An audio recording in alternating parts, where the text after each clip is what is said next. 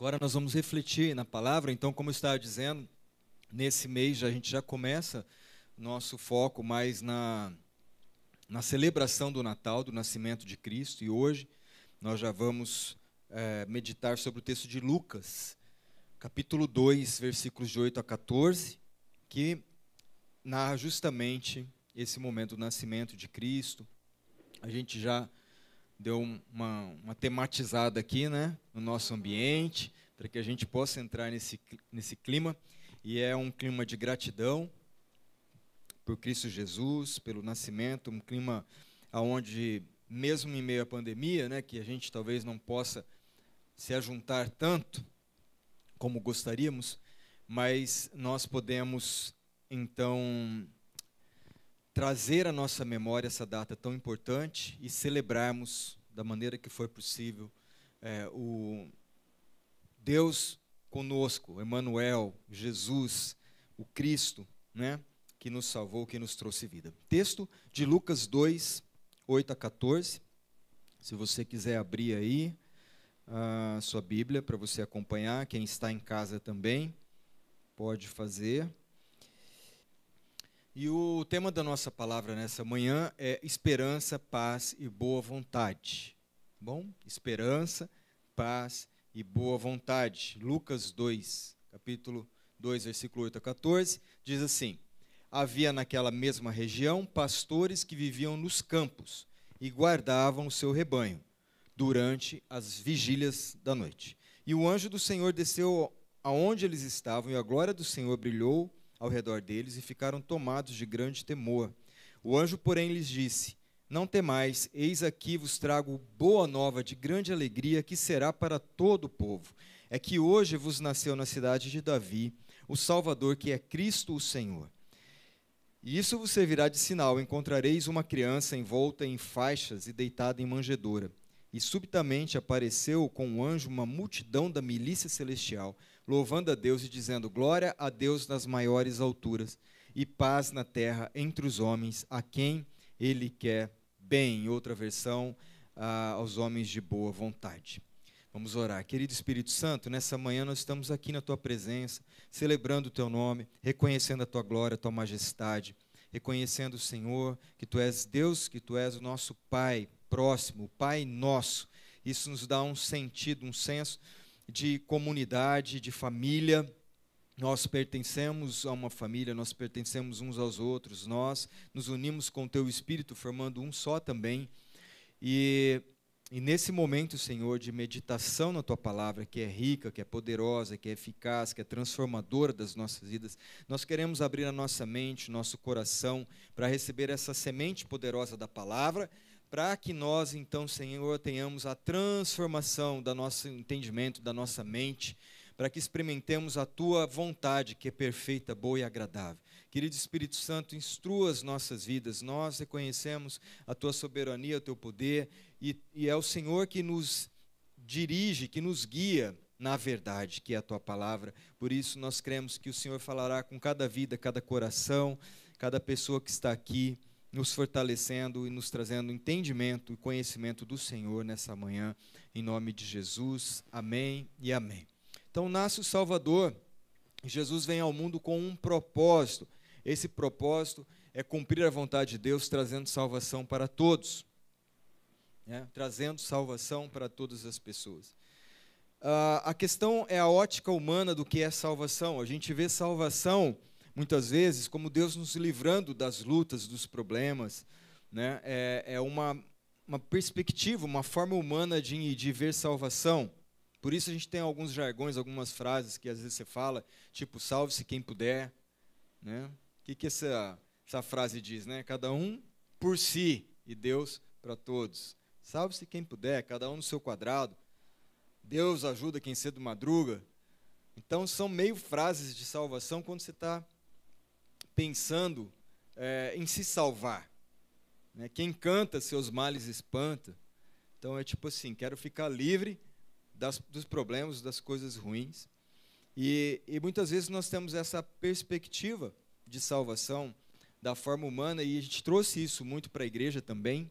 Mas nesse tempo, pela graça de Deus, nós vamos entender salvação pela perspectiva bíblica. né, e encher nosso coração é, dessa, dessa visão bíblica que nos traz acerca da salvação. Ora, o texto diz que uh, os anjos, o anjo aqui primeiramente, né, havia naquela mesma região pastores e o anjo aparece aqui para esses pastores. O que, que os pastores estavam fazendo? Eles é, estavam nos campos e guardando o seu rebanho. Então, nós vemos aqui os pastores trabalhando. Né? Eles estavam trabalhando, eles estavam vigiando, eles estavam cuidando dos rebanhos na, na noite afora, na madrugada. Né? E, e se a gente olhar, então, a salvação na perspectiva humana, talvez a gente poderia imaginar esses pastores aqui recebendo uma notícia, diz que é uma boa notícia. Imagina você trabalhando recebendo uma boa notícia. É, e se você olhar por essa perspectiva humana, dessa boa notícia, ah, você poderia pensar, ou vamos pensar que os pastores poderiam pensar se olhassem por essa perspectiva, tipo assim, chegou a boa notícia. Ah, qual que é? Agora seu turno é de dia. Você não precisa mais trabalhar à noite, ficar de madrugada, né? Você teve aumento de salário. Essa é uma boa perspectiva de salvação, né? porque você está cheio de conta para pagar, você fala, o que, que vai acontecer com a minha vida? Que fim vai levar isso? E aí vem a notícia, teve um aumento de salário. Ou, tipo, ovelha não se perde mais, não se machuca. Né? Então você tem um trabalho o quê? Relax. É, isso te livra também, te salva de alguns problemas. Ou senão, acabaram-se os ladrões. Olha que notícia boa. Né? Não preciso ficar ali tão atento, porque não tem mais ladrão.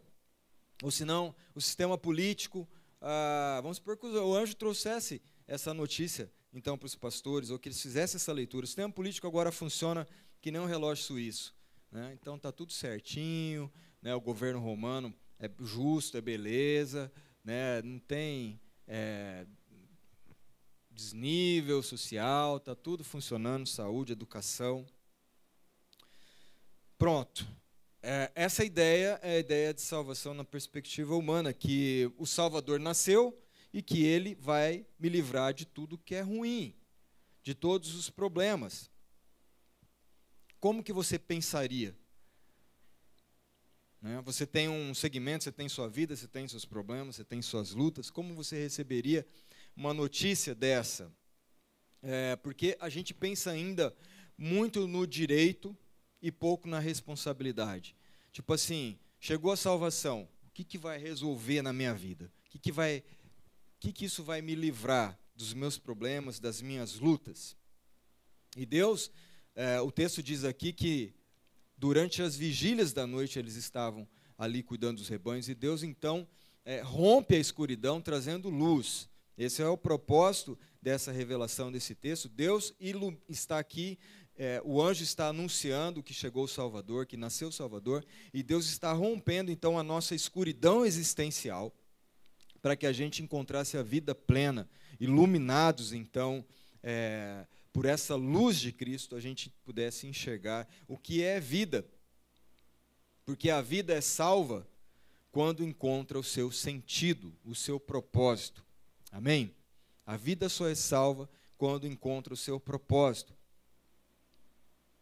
Então o anjo, diz o texto, porém lhes disse: O anjo veio anunciar. O que, que ele veio anunciar? Ele veio anunciar salvação. Nasceu o Salvador. Ah, o anjo aqui não está dizendo, ó, agora você está salvo. É porque eu estou aqui com um curso de, de como ganhar dinheiro, sabe? E você vai triplicar em poucos meses o seu ganho. Você está salvo. Acabaram-se os seus problemas. O anjo, ele não veio aqui para prometer uma carreira de sucesso que iria te salvar. Ó, é só se arrastar para cima e você vai ver aí que tem um, uma, uma notícia boa que vai te salvar. O anjo também não veio para dizer que você estaria recebendo com, com o Salvador uma habilidade especial que te daria muito prestígio, fama poder, e isso iria te salvar. Por que eu estou falando nessa perspectiva? Porque é a leitura que as pessoas fazem no mundo.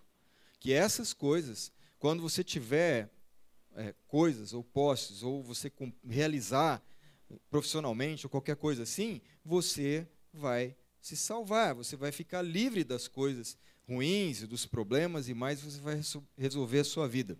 Mas o anjo disse: Eu trago uma boa notícia de muita alegria. E essa boa notícia é para todo o povo. A boa notícia é para todo o povo. E o que, que significa isso? Há esperança para todos. Amém? Há esperança, há esperança para todos. Há esperança para o aflito, há esperança para o cansado, para o necessitado. Há esperança para a família, há esperança para o casamento, há esperança para a relação, há esperança para o órfão, para a viúva. A boa notícia é que há esperança para o pobre, para o rico, para o são, para o doente, para o patrão, para o empregado, há esperança para todos. Essa é a boa notícia. Nasceu o Salvador, ele é a esperança de vivermos em paz e fazermos o bem. Amém? Essa é a boa notícia que o anjo traz. Não é uma notícia de salvação numa perspectiva humana que muitas vezes nós fazemos. Por isso o anjo fala assim: vivam em paz. Vivam em paz ali no versículo 10, ele fala: trago boa nova de grande alegria, que será para todo o povo. Nasceu o Salvador, que é Cristo Senhor. E depois, um pouco para frente, ele diz: Glória a Deus nas maiores alturas e paz na terra entre os homens. Ele veio dizer: Vivam em paz. E o que pode estar nos, nos tirando a paz? Justamente essa busca por coisas que tentam nos salvar. Essas coisas que eu falei aí para cima. Essa busca de coisas que possam nos livrar dos problemas e possam salvar a nossa vida diante de um mundo de caos. Então, o que nos tira a paz? Coisas provenientes dessa busca: ansiedade, amargura, coisas ma mal resolvidas no coração. Tudo isso nos tira a paz. A busca do direito, a busca pelo poder, pela posse, o interesse em todo o tempo. Porque o que move as pessoas hoje é o interesse. E o texto diz: Paz na terra a todos que Ele quer bem, aos homens de boa vontade. Está difícil encontrar gente de boa vontade, porque as pessoas estão cada vez mais acostumadas a fazer tudo por interesse. E aqui está falando de gente que faz tudo sem esperar receber algo em troca. Gente de boa vontade. Então, o anjo está dizendo: nasceu o Salvador para que vocês vivam em paz, livres de todas essas coisas que trazem peso na vida de vocês.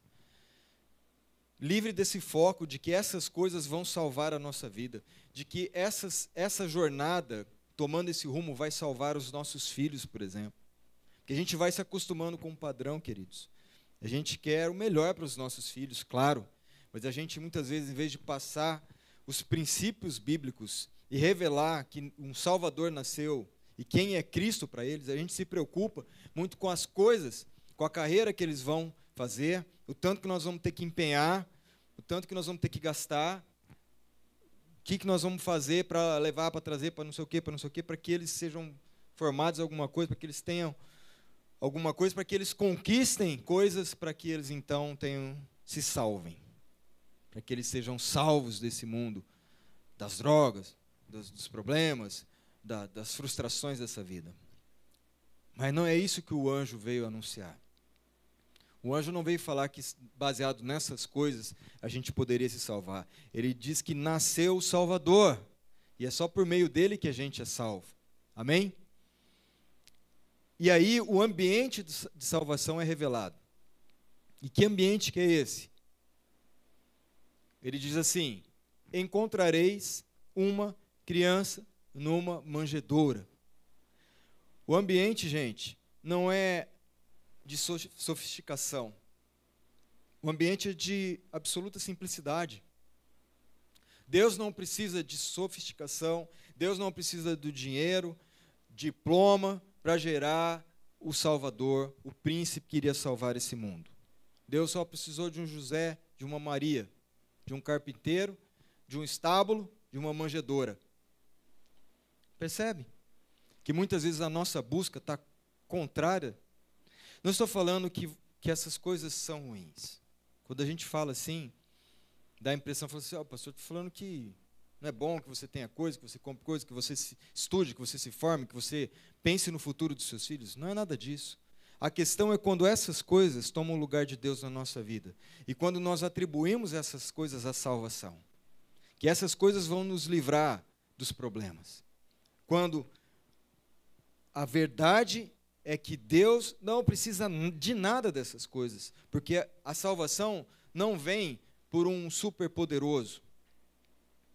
O anjo não disse: Olha, vocês vão caminhar por aqui, para os pastores, e vocês vão chegar, e quando vocês verem, é, avistarem um super-herói, um cara fortão, musculoso, com uma capa, meio que voando, então vocês encontrarão aí o Salvador. Não, ele falou: vocês vão encontrar o quê? Um bebê, uma criança. Não é forte e sofisticado, é uma forma frágil e simples. Deus se revelou a nós, humanos, dessa maneira. A salvação está nas coisas simples. Amém, queridos? A salvação está se sentar com sua família, com seu filho à mesa. Não você ficar louco, acabando com a sua vida, pensando que está tentando salvar a vida dele, mas você não gasta nem tempo para saber das suas, das suas dificuldades, do seu coraçãozinho. A salvação não está em a gente tentar conquistar tudo para a gente depois ter um casamento e achar que vai ser feliz. Não, a salvação está em a gente conquistar espaço um no coração do outro, para que independente da gente conquistar tudo materialmente, a gente seja feliz.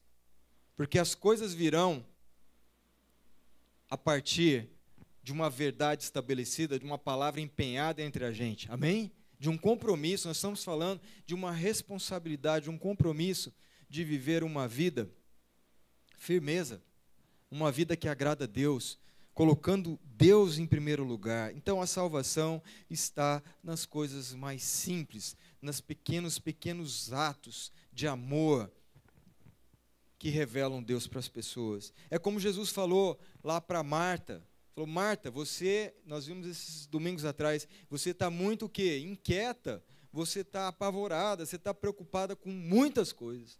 Uma apenas basta. E Maria escolheu. O que, que Maria fez? Estava sentado aos pés de Jesus, ouvindo de Jesus os seus ensinamentos, a direção para a sua vida. Então, vai pensando aí o quanto você tem sentado aos pés de Jesus e o quanto você tem corrido, que nem um louco, inquieto com as coisas. E aí você vai comparando a salvação na perspectiva bíblica que a gente entende salvação na perspectiva humana. Que mais nos afasta de Deus, aí que entra a parada da religião, que a gente pensa que a religião vai tentar nos salvar também desse conflito da gente viver um relacionamento verdadeiro, completo com Deus, que, que se traduz em ouvir e, praticar isso no nosso dia a dia, e aquilo que a gente não consegue viver isso, tentando correr atrás de um monte de coisa, preocupado, ansioso, sem paz, sendo que o anjo chegou e falou assim: ó, nasceu o Salvador, paz entre os homens de boa vontade, paz na terra. Primeira coisa, ele não, ele não, ele não prometeu nada Certo? Ó, aqui, chegou o Salvador, casa para todo mundo. Minha casa, minha vida, meu Salvador. Todo mundo tem casa, todo mundo tem carro, todo mundo vai ter emprego. Embora essas coisas sejam importantes, não. Ele falou: nasceu o Salvador. Paz entre vocês.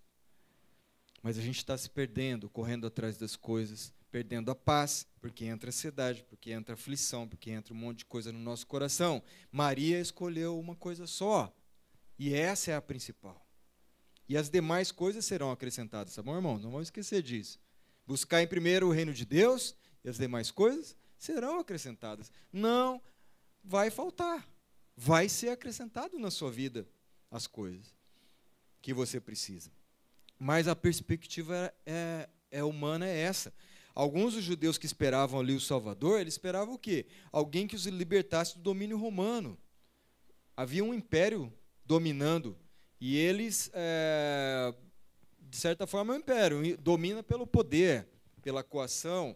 Se você, embora o Império Romano tinha uma característica de deixar que as pessoas tivessem lá sua, sua religião, sua, sua organização que nem os judeus dentro do império, eles tinham a sua organização política e religiosa, só que qualquer, qualquer coisinha contra o Império Romano, eles entravam na força e no poder, dando um cala em qualquer pessoa que pudesse fazer alguma manifestação, uma, oh, não é assim, ponto. Fica no seu lugar, cobravam os, os impostos, muitos impostos do povo, e assim acontecia o domínio. Então, o que, que os judeus esperavam? Um salvador que libertasse desse jugo, desse império romano.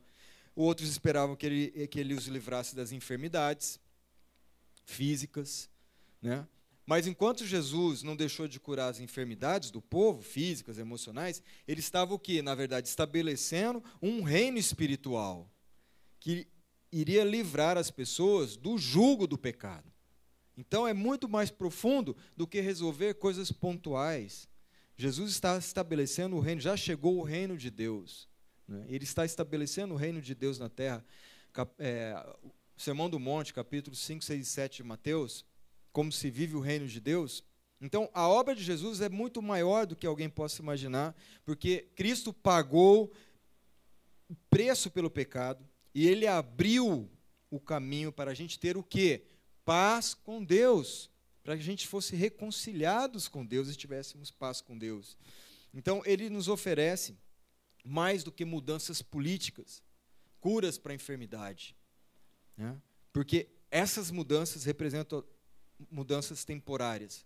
Mas Cristo nos oferece um novo coração, um novo nascimento para a eternidade. Amém, queridos? É disso que nós estamos falando. É dessa perspectiva bíblica de salvação. Nós temos que ter os nossos olhos na eternidade. Quando a gente estiver com os olhos aqui, que nem a gente fala, né, que nem águia e galinha, a galinha fica bicando aqui, ciscando em volta dela. Mas a águia tem uma visão o quê? Eterna. Uma visão de horizonte. E é isso que Deus quer que a gente entenda acerca do Salvador que nasceu da salvação. Que a gente possa ter o nosso entendimento transformado acerca daqui, dos valores, das virtudes que são eternas, para que sejam reveladas hoje através da nossa vida. Por isso, através de atitudes simples, de relacionamentos verdadeiros, cheios de Deus, para que as pessoas então é, possam viver intensamente isso. E aí o texto diz que, eh, de repente, milhares, uma milícia celestial, milhares de anjos, no versículo 13, louvaram a Deus, dizendo: Glória a Deus nas maiores alturas e paz na terra a quem Ele quer bem. Glória a Deus nas maiores alturas. Deus reina. Deus sustenta tudo isso aqui, irmãos. Deus sustenta o universo. Ele é o princípio, o meio e o fim. Ele é o alfa e o ômega. Então, a salvação fala desse louvor, dessa gratidão, dessa adoração que reconhece que Deus é soberano e reina sobre todas as coisas e Ele reina em mim. Ele reina em mim, Ele ocupa o primeiro lugar na minha vida. Amém? É isso que está sendo anunciado aqui, que os anjos estão cantando, milhares de anjos cantando: Deus reina, Ele é soberano e Ele deve ocupar o primeiro lugar na minha vida. Por isso eu não vou dar espaço para sentimentos ruins no meu coração. Nós temos que ir resolvendo essas coisas na nossa vida e não dando espaço para sentimentos ruins, porque Deus reina, Ele precisa governar a minha vida por completo. Salvação fala disso. E aí eu sou grato a Deus por tudo, porque eu entendo que Deus é que sustenta todas as coisas. Por isso, os nossos encontros aqui presenciais poderiam ser muito mais de gratidão, louvor e adoração por tudo que Deus é no nosso dia a dia. por tudo que ele representa, porque diante das dificuldades, dos problemas, ele não nos abandona, ele está com a gente, ainda que a gente passe pelo vale da sombra da morte, ainda que a gente passe pelas dificuldades dessa vida, ele pode não nos poupar, mas ele está conosco, para que a gente então viva por aquilo que é eterno, pelos valores celestiais. E aí o anjo, o anjo anunciou paz na terra aos homens que ele quer bem, ou aqueles que ele ama, numa outra versão. Olha, Deus sabe das suas falhas, dos seus defeitos, das minhas falhas, dos meus defeitos, mas ele olha para mim, ele olha para você através do amor. Amém? Ele não nos acusa, apesar de tudo que a gente sabe que a gente é. Ele nos ama. Ele nos ama paz na terra aos homens que Ele ama, às pessoas que Ele ama, que Ele quer bem. Deus nos ama. Então, não há é, uma dúvida em relação a isso. Há uma certeza que Deus nos ama. Deus não está aqui para vir listar as nossas falhas, os nossos pecados. Ah, ele não está aqui para nos acusar, mas Ele está para revelar o seu amor através do Salvador que nasceu. Jesus nasceu, nasceu o Salvador, paz na terra a todos que Ele ama. Deus nos ama e Deus nos olha através do seu amor. E o anjo diz então: vivam em paz. Ou seja, conforme diz o texto bíblico, no que depender de mim, eu tenho paz com todos. Eu vou tirando do meu coração aquelas, aquelas coisas que me afastam de, de de viver essa paz, as amarguras, as coisas mais mal resolvidas, os sentimentos ruins, para que eu viva em paz, porque o Salvador nasceu para que a gente vivesse em paz, livre de toda essa perspectiva humana de salvação, de tentar fazer as coisas para ser salvo, mas entender que a salvação vem por meio do Salvador Jesus Cristo. É Ele que nos salva e a comunhão com Ele, o relacionamento com Ele é que vai dar, nos dar verdadeiramente a salvação.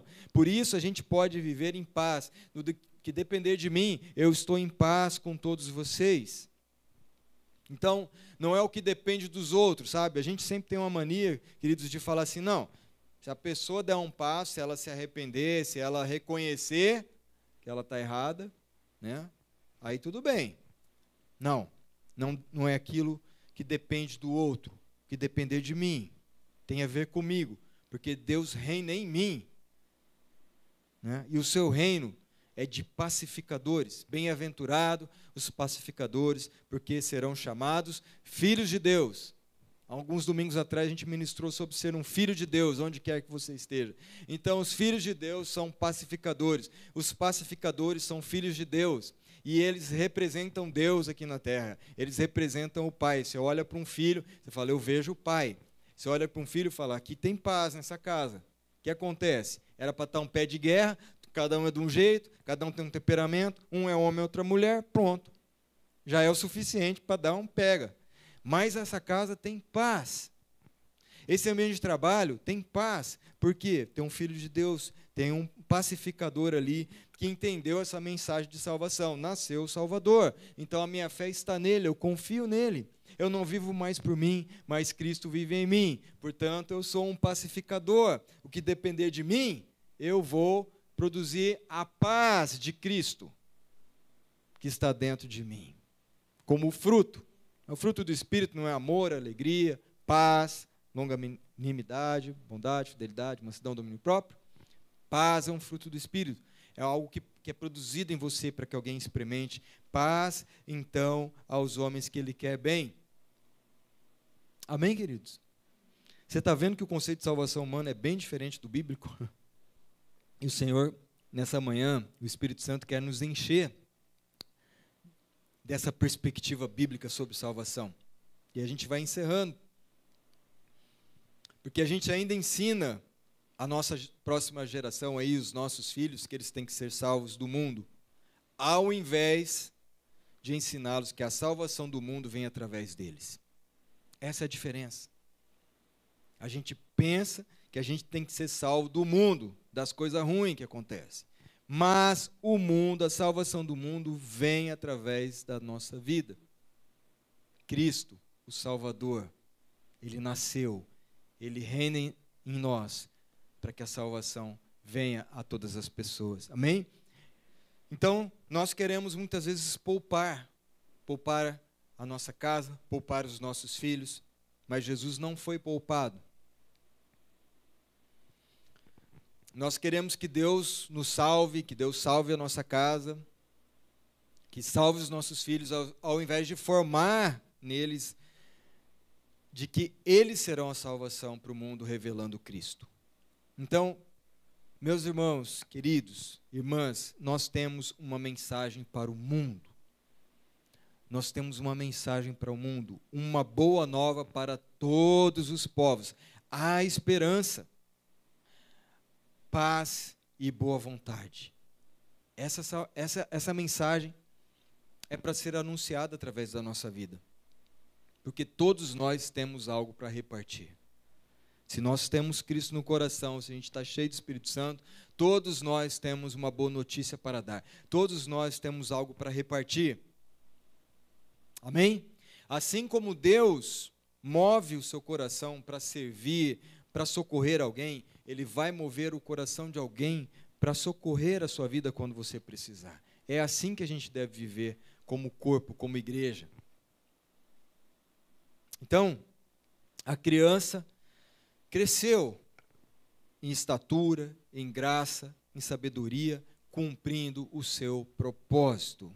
Cumprindo o seu propósito. Jesus não tentou salvar o homem Jesus. Ele não tentou salvar a si mesmo. O diabo tentou, falou: salva-te a ti mesmo. Transforma pedras em pães. Resolve o teu problema. Mas Jesus não tentou salvar o próprio homem, cumpriu a vontade de Deus. E cumprindo a vontade de Deus, ele se tornou o Cristo, morrendo por nós na cruz, para nos justificar. Esse é o movimento da graça de Deus e da salvação. Cristo, Jesus, o Filho de Deus que se fez homem, nasceu Salvador, ele cresceu em graça, sabedoria diante de Deus, estatura, se tornou o Cristo, fazendo a vontade de Deus em todo o tempo, para que ele pudesse nos justificar. Nenhuma condenação há para aqueles que estão em Cristo Jesus. Amém? Essa é a mensagem de salvação. Nós estamos em paz com Deus e com os homens. Nenhuma condenação há, não há nada que nos separe do amor de Deus. Paulo fala: nem morte, nem principados, nem potestades, nem forças do, do porvir, é, qualquer coisa que acontecer, nem profundidade, nada pode nos separar do amor de Deus que está em Cristo Jesus. Nenhuma condenação, nós estamos em paz, em Cristo Jesus, nós estamos em paz com Deus, então Ele veio para nos salvar, Ele veio e nasceu para nos dar esperança, paz entre a gente e paz com Deus. E boa vontade a quem Ele ama, pessoas que vivem para fazer o bem aonde estão revelar Deus. Eu quero terminar esse tempo então com uma ilustração sobre justificação, porque nós vamos participar da mesa da ceia do Senhor. E esses elementos representam o pão, representam o corpo de Cristo, o corpo que é partido. Ou seja, quem que é o corpo de Cristo? A igreja. A igreja é o seu corpo, Cristo é o cabeça. Então, quem é partido, quem é compartilhado? A igreja, o seu corpo é partido. É, nós compartilhamos a nossa vida uns com os outros, nós compartilhamos a paz uns com os outros, nós compartilhamos Cristo que está em nós uns com os outros. É o pão que é partido. E o cálice que representa o sangue de Jesus que foi derramado, que nos justificou de, e nos livrou de todo o pecado. Que, que é justificação? O que a Bíblia diz sobre justificação? Olha, seria uma de uma maneira bem clara e prática. Deus decidiu acertar nossa situação com Ele. Isso é justificação. Deus decidiu acertar a nossa situação com Ele para que a gente estivesse em paz com Deus. Porque quando houve a queda, nós entramos para a rebelião. Porque quem provocou a rebelião foi um anjo chamado Lúcifer. um anjo de luz que se rebelou contra Deus, que se levantou contra Deus, e ele fez um motim, e ele fez a cabeça de alguns anjos, e a terça parte dos anjos entraram para o motim, se rebelaram contra Deus, e eles foram destituídos do estado que eles viviam angelical para se tornarem demônios, e ele para se tornar de anjo de luz, que significa Lúcifer, o diabo, inimigo de Deus. E aí ele, uma vez aqui na terra, ele tentou levar os seres humanos feitos à imagem e semelhança de Deus. Ele não podia fazer nada contra Deus, ele foi tentar os seres humanos feitos à imagem e semelhança de Deus, e esses humanos caíram, desobedeceram a Deus e vieram também para a rebelião. Então nós estávamos separados de Deus na rebelião, mas ele nos tirou, diz a Bíblia, das trevas para a sua maravilhosa luz. Ele nos tirou do inferno, mas também não só nos tirou do inferno, mas tirou o inferno de dentro de nós. Amém? Para que a gente pudesse viver a graça de Deus, a plenitude, o amor de Deus e novamente vivemos e, re, e revelarmos a imagem e semelhança do nosso Criador. Por isso nós precisamos passar por um novo nascimento.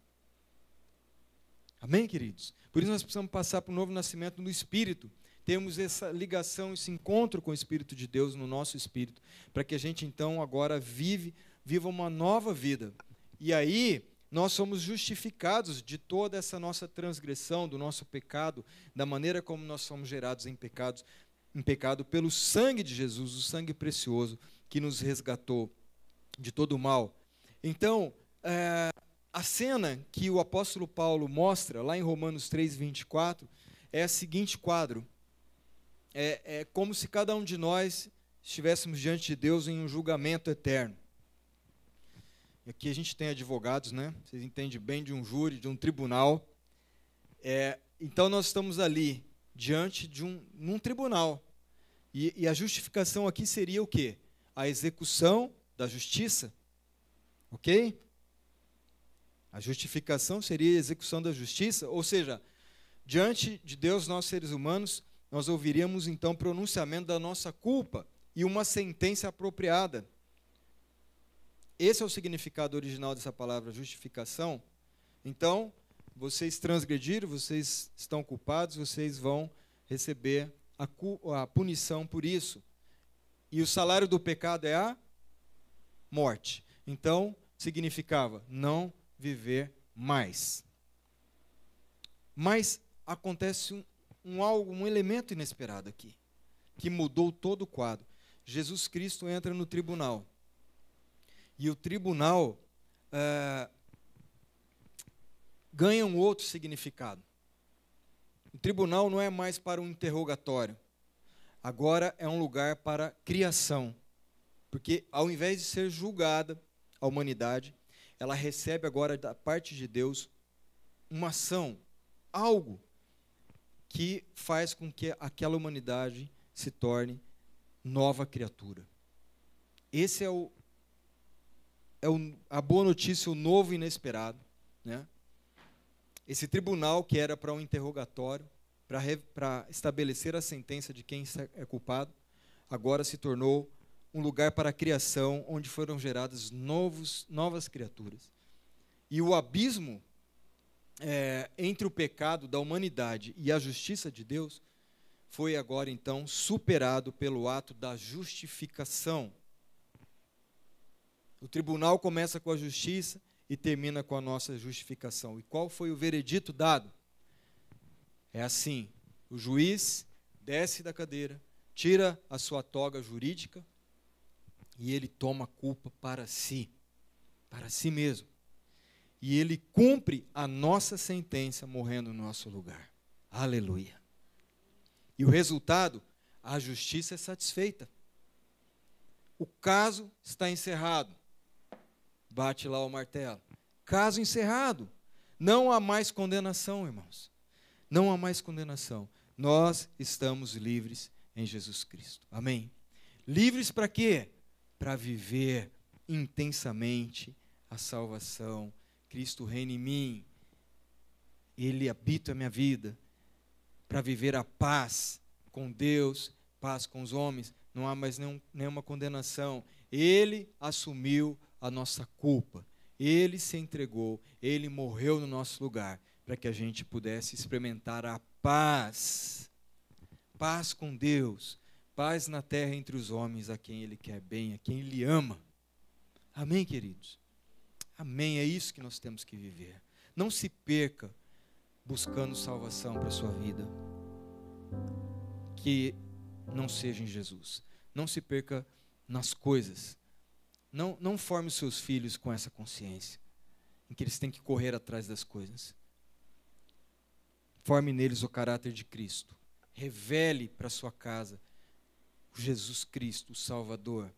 Revele a palavra de Deus para que você viva em paz, verdadeiramente em paz, independente da situação que esteja acontecendo, independente das lutas que são travadas independente das circunstâncias, do momento que você vive, onde você está, você pode desfrutar de uma paz sobrenatural.